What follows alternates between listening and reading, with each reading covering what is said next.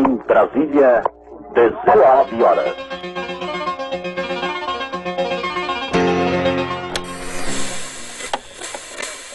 Blink. Hoje você é quem manda. Esta é a voz do Brasil com o Jornal Nacional.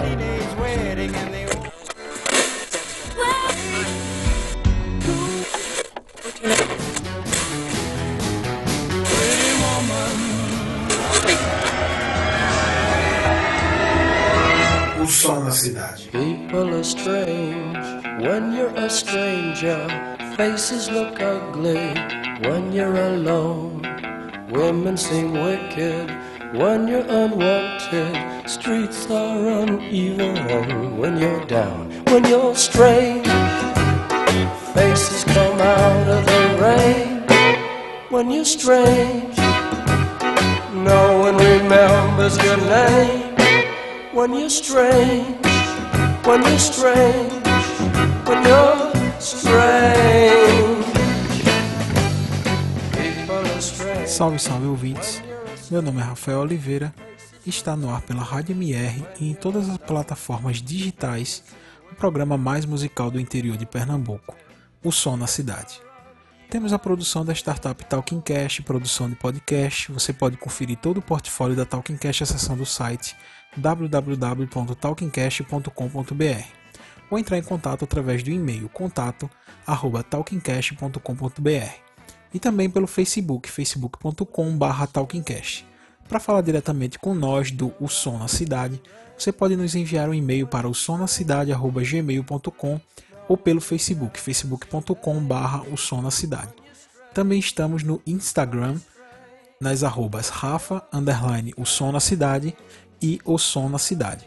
Também no Twitter com a mesma arroba, o som na cidade e Rafa, underline, o som na cidade. Estamos em todos os lugares para poder falar conosco a qualquer hora e a qualquer momento.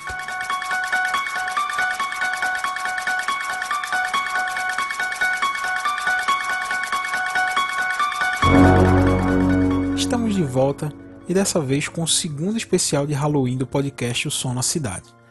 Ano passado tivemos o nosso especial do dia 31 de outubro recheado de músicas e histórias macabras. Se você quiser, é, quando acabar de ouvir esse capítulo, esse episódio desse ano de 2017, e quiser estender ainda mais a sua noite de Halloween com as músicas, é, digamos, horripilantes do especial de Halloween do ano passado, eu garanto que você não vai se arrepender. Esse ano estamos repetindo a dose, dessa vez um pouquinho mais perturbador e trazendo mais histórias obscuras que envolvem o universo musical. Porque eu sempre falo isso, nosso podcast é sobre histórias e a música é apenas um plano de fundo.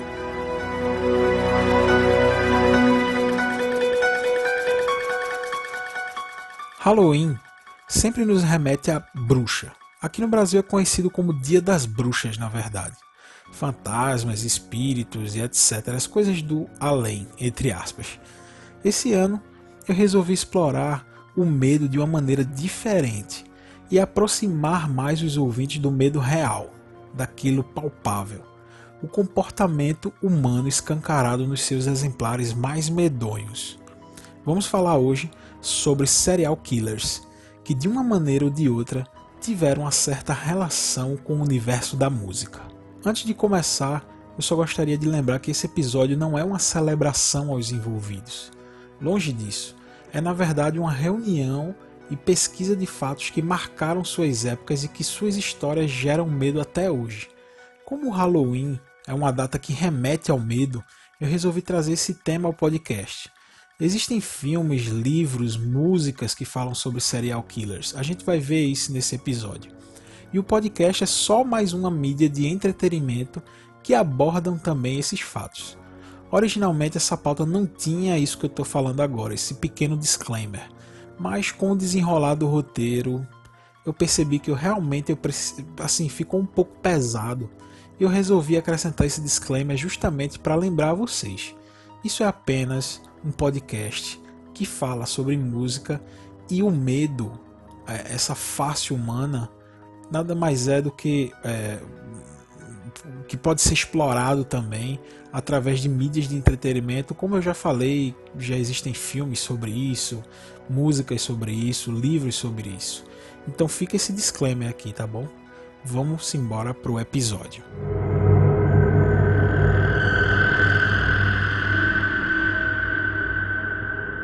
Vamos dar início ao episódio falando sobre Charles Manson, um dos piores serial killers do mundo. Ele nasceu em Cincinnati, no estado de Ohio, em meados da década de 30. Teve vários problemas de infância, uma relação perturbadora com sua mãe, que era prostituta, viciada em drogas, e chegou até a vendê-lo num bar para conseguir algumas doses de uísque naquela noite. Quando era muito jovem, foi abusado e espancado por seu tio diversas vezes.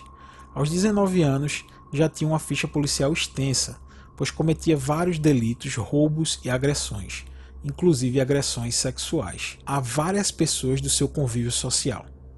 Manson, ele é fundador de uma espécie de seita que ele chamou de A Família, uma sociedade filosófica que vivia num rancho abandonado lá no meio do deserto, composto basicamente por jovens garotas com um certo, digamos, desequilíbrio emocional e afetivo e que meio que foram arregimentadas pelo discurso pseudo-filosófico de Charles Manson.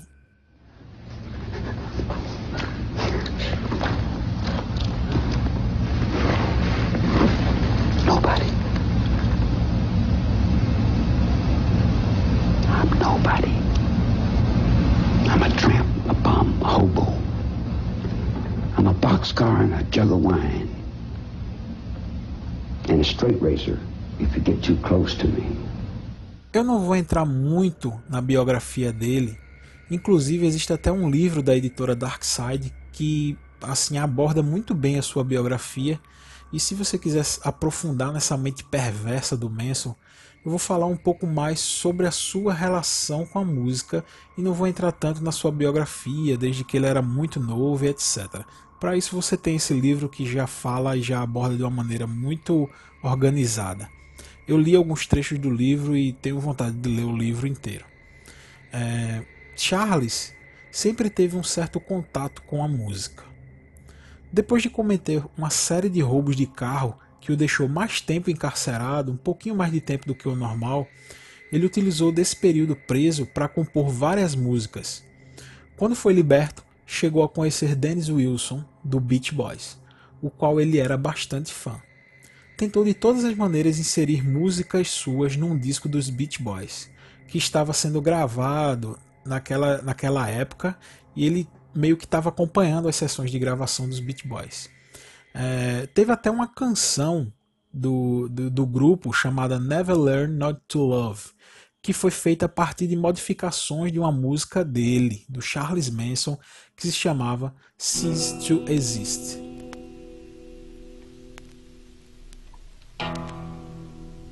Pretty girl, pretty, pretty girl.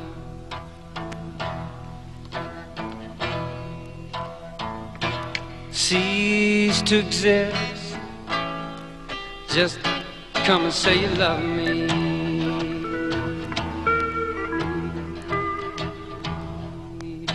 Give up your world. Come on, you can't be. I'm your kind, oh, your kind, and I can see. Walk on, walk on. I love you, pretty girl. My life is yours. Yeah, you can have my world. Never had a lesson I ever learned. mysteries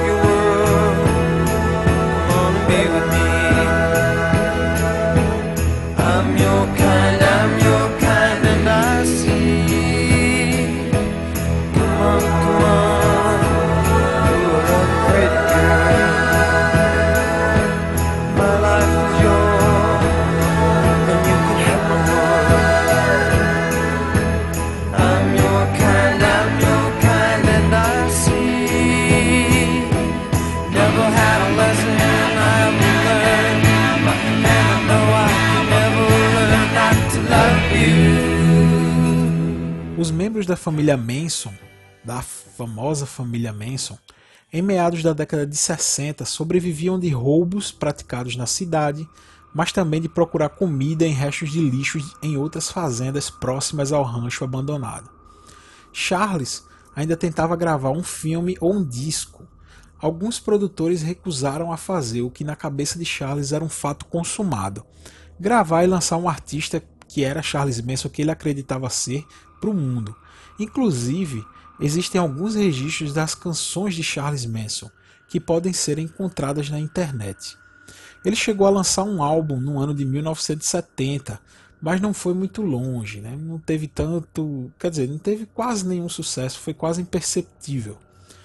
E assim, eu vou tocar um trechinho de uma das músicas desse álbum.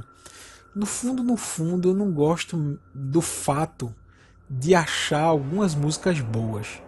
Você vai ver o porquê. Porque Charles Manson era uma pessoa totalmente desequilibrada e eu fico meio receoso de dizer que a música é boa.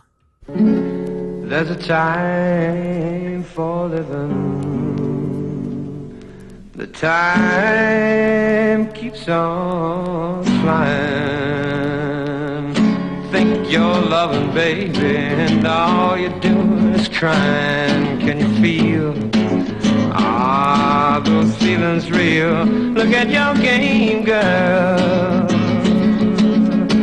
Look at your game, girl. What a mad delusion. Living in that confusion, frustration and doubt. Can you ever live without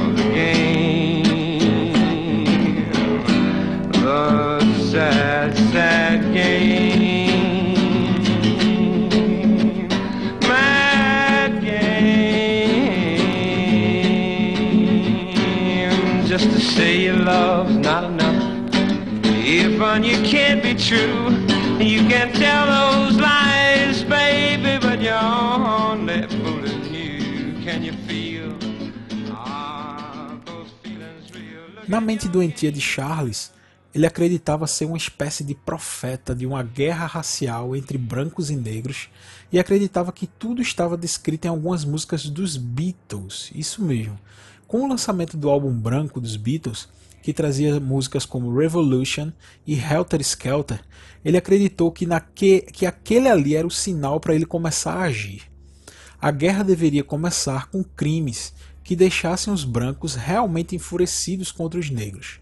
Charles e sua família escapariam, escondendo-se no deserto, e após o fim da guerra, a família Manson retornaria e assumiria o comando da situação.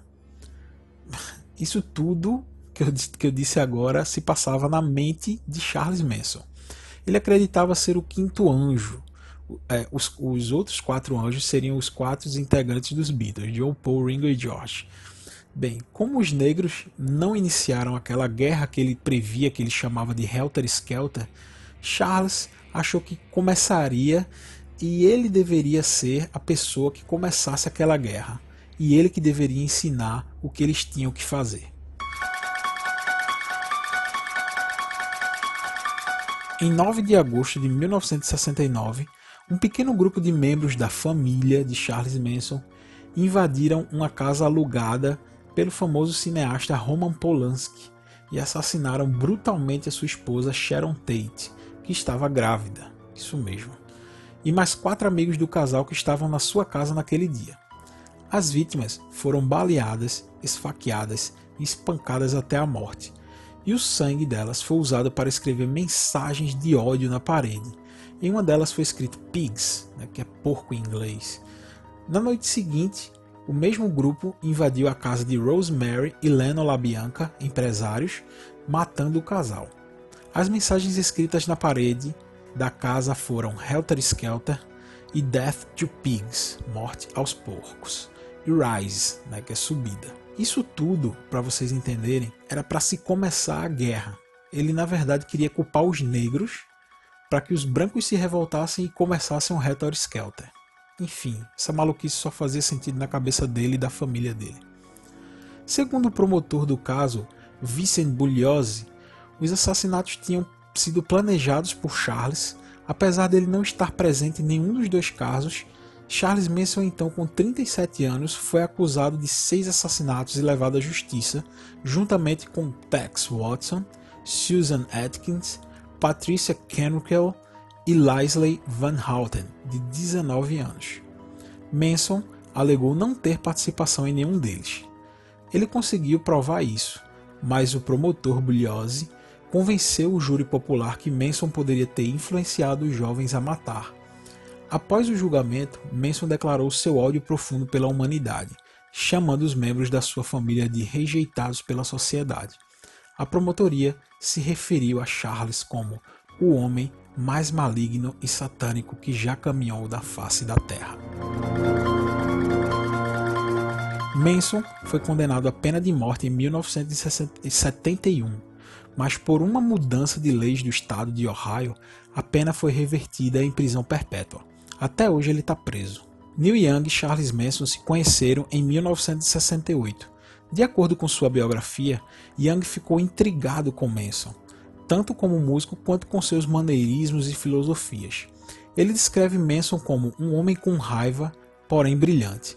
Ele parece Bob Dylan quando fala. E recomendou Charles Manson a Mo Austin, que era presidente da Warner Bros. em 1974.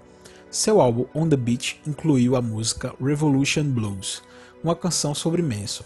Foi uma parte obscura musicalmente para Young e fascinante na perspectiva de um dos personagens mais infames da história norte-americana.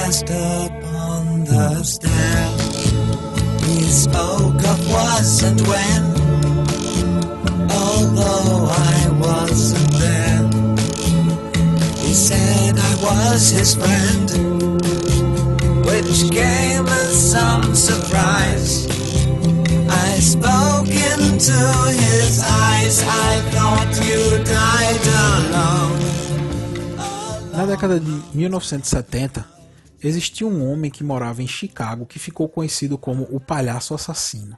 Não, não estamos falando de It, do mestre Stephen King. Estamos falando de um caso real e que talvez tenha inspirado Stephen King na criação do personagem do seu livro de ficção. O nome desse, palhaço era John Wayne Gacy Jr. e ele foi acusado pela morte de 29 garotos e condenado a 21 prisões perpétuas e 12 penas de morte. Tudo foi revelado no ano de 1978, quando a polícia investigava uma série de desaparecimentos que estavam acontecendo na cidade. A polícia fazia visitas de rotina à vizinhança e essas visitas faziam parte da investigação. É, que é, próximo da vizinhança que aconteciam esses desaparecimentos. Quando chegaram na casa de número 8975 da West Somerdale Avenue, enquanto interrogavam o dono da casa, o próprio John Wayne Gacy Jr. sentiram um mau cheiro insuportável vindo de dentro, de dentro da casa. Ele alegou que se tratava de um encanamento de esgoto que tinha estourado. Porém, os policiais resolveram investigar a casa e o motivo daquele mau cheiro. Foi mais por rotina mesmo, como eu falei. John era querido na cidade, ele era palhaço e animava as festinhas de, de criança, etc. Aliás, as crianças o amavam, a figura daquele palhaço. Porém, os policiais, ao insistirem em descobrir o motivo do mau cheiro da casa de John, e ele percebendo que não teria saída, ele acabou entregando aos policiais e revelou que no porão da casa estavam enterrados os corpos dos rapazes desaparecidos. Através de um desenho à mão do seu próprio porão, ele mostrou onde tinha enterrado todos os 29 corpos. Gacy foi condenado e executado no ano de 1994. Sufjan Stevens, um artista norte-americano, fez uma música que conta a história desse serial killer desde a sua infância até os assassinatos. E o interessante é que acredito que, de maneira proposital, a música John Wayne Gacy Jr de Sufjan Stevens é calma, apenas do violão e lembra muito algumas canções de Simon and Garfunkel. É tenebroso você ouvir uma história tão cruel cantada de uma maneira tão calma e tão suave. Durante a música ele faz comparações e diz que cada um de nós tem um comportamento que em algum momento se assemelha ao do John Wayne Gacy Jr. É tenebroso, mas a música está aí.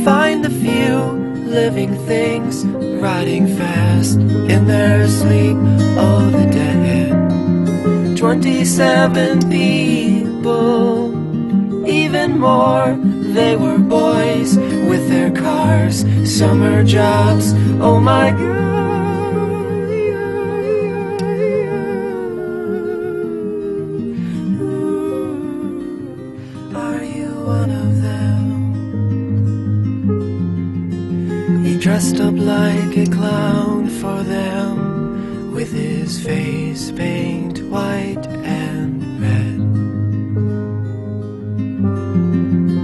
And on his best behavior, in a dark room on the bed, he kissed them all. He'd killed 10,000 people with a slight of his hand, running far, running fast to the dead. He took off all their clothes for them. He put a cloth on their lips, quiet hands, quiet kiss on the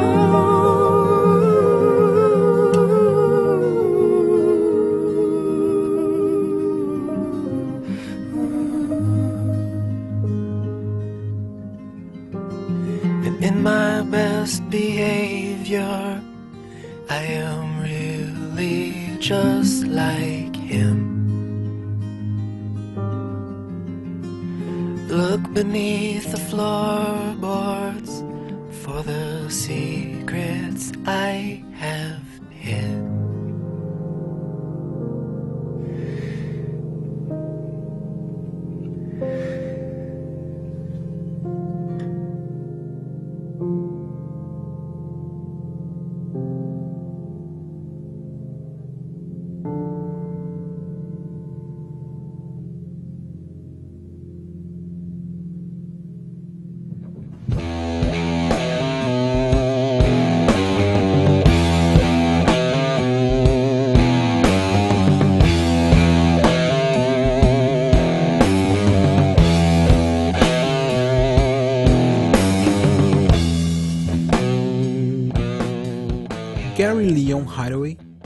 Pai de família, até então normal, casado, com três filhos, ficou conhecido como Green River Killer e foi condenado pela morte de 49 pessoas. Na verdade, ele confessou ter assassinado de 70 a 80 pessoas durante as décadas de 80 e 90. Porém, só houveram provas para condená-lo pelas 49 vítimas já citadas. Ele é o serial killer responsável pela maior quantidade de morte nos Estados Unidos. Outros serial killers podem até ter matado mais, mas nenhum foi levado a julgamento por tantos homicídios. Gary ficou conhecido por ter assassinado de forma brutal a cantora Cynthia Hines em 11 de agosto de 1982. Na época, a jovem tinha apenas 17 anos e não era famosa. Ela era de uma família pobre e cantava em bailes comunitários. A fama da jovem aconteceu cinco anos após a sua morte, quando em 1987 acharam uma fita gravada por ela com uma música na voz da cantora. Era a canção Let's Fall in Love Again.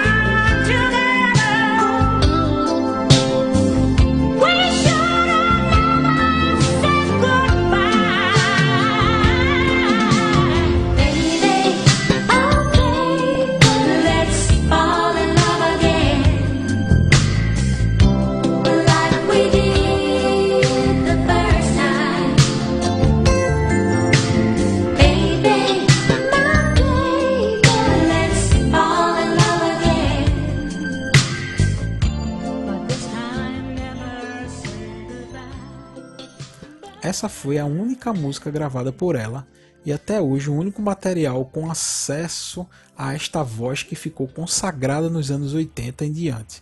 A música fez muito sucesso na década de 80. Após o mundo conhecer a voz poderosa de Cynthia, conheceram também seu frio e perverso assassino, que confessou ter espancado, estuprado e afogado a jovem em um rio logo após a cantora ter saído de uma das suas apresentações. A frieza do relato e a brutalidade do crime chocaram e revoltaram as pessoas. Até os dias de hoje lamenta-se a perda de uma grande cantora que nunca em vida chegou a ser conhecida em grande público. Ela nunca provou a sua fama que teve cinco anos após morrer. Nico Case, uma cantora e compositora norte-americana radicada no Canadá, escreveu uma música sobre esse assassino, abordando toda a sua crueldade na letra da música, que tem um arranjo, que tem um arranjo bem soturno. E quando ficamos sabendo da origem da música, a música fica ainda mais pesada e mais carregada. A música se chama Deep Red Bells.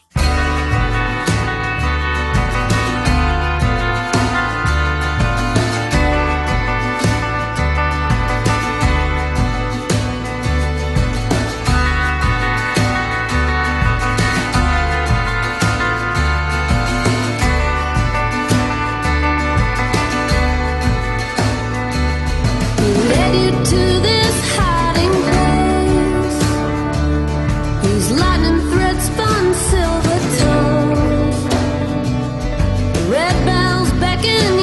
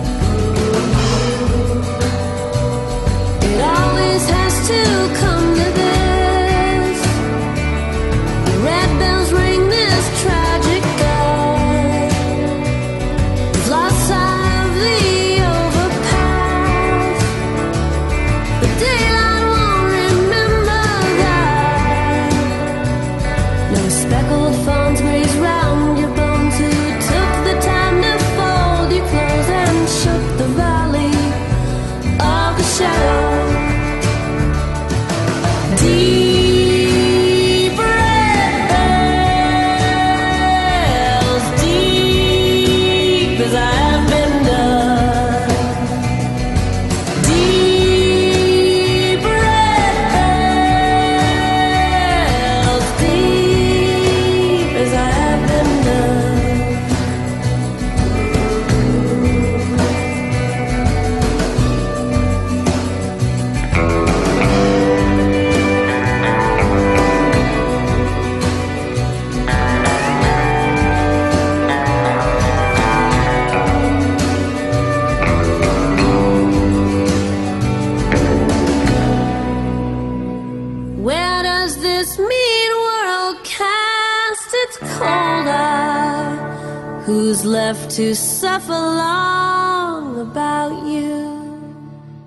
Does your soul cast about?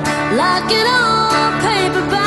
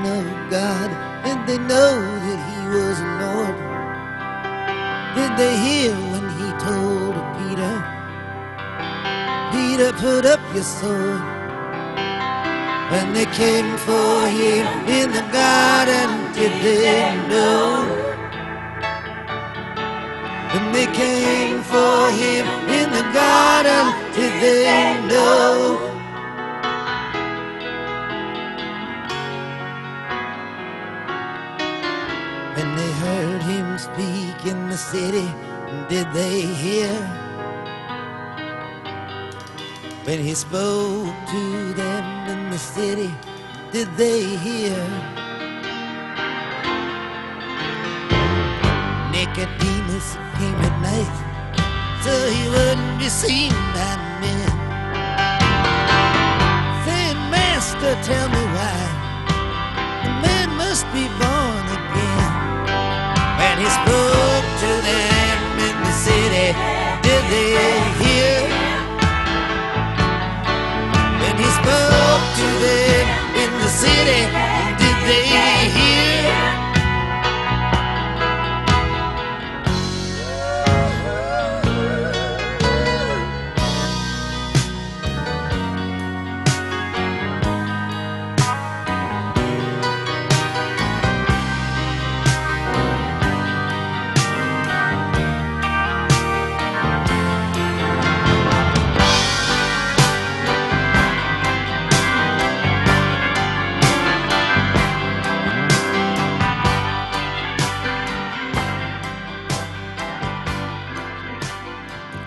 chegamos ao fim desse episódio.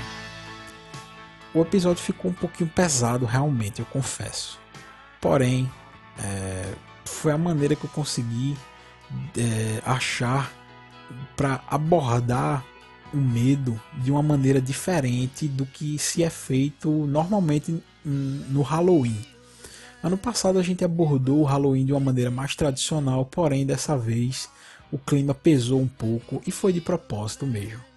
Como eu falei, existem várias mídias que abordam temas de serial killers e etc. E existem alguns podcasts que tratam sobre isso, porém nenhum relacionando os acontecimentos à música. Esse com certeza é o primeiro que faz essa relação. Queria pedir a vocês que compartilhem o link desse podcast e aproveitem a sua noite de Halloween. Como eu falei lá no início, se quiserem, a, a partir de agora que acabou esse episódio, ouvir o do ano passado, te garanto que você não vai se arrepender e você vai estender um pouquinho mais a sua noite de Halloween. Um grande abraço.